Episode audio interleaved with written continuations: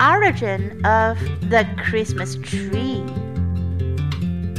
It is said that there was a farmer who served a poor boy on a cold, windy Christmas Eve and gave him a big Christmas meal. The boy cut a fir tree's branch and inserted it into the earth. He said, Every year, will be many presents in this branch. I wish I can pay back to your favor by this beautiful fir tree.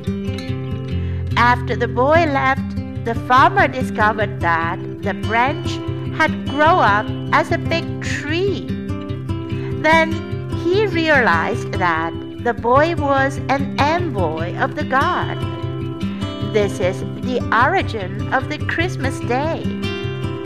In Western countries, whatever you are, everyone will prepare a Christmas tree to increase the happiness of the Christmas day.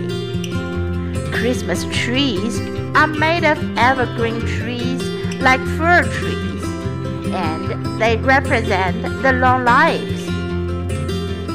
People put candles flowers, toys, stars on the tree, and they put Christmas presents under the tree.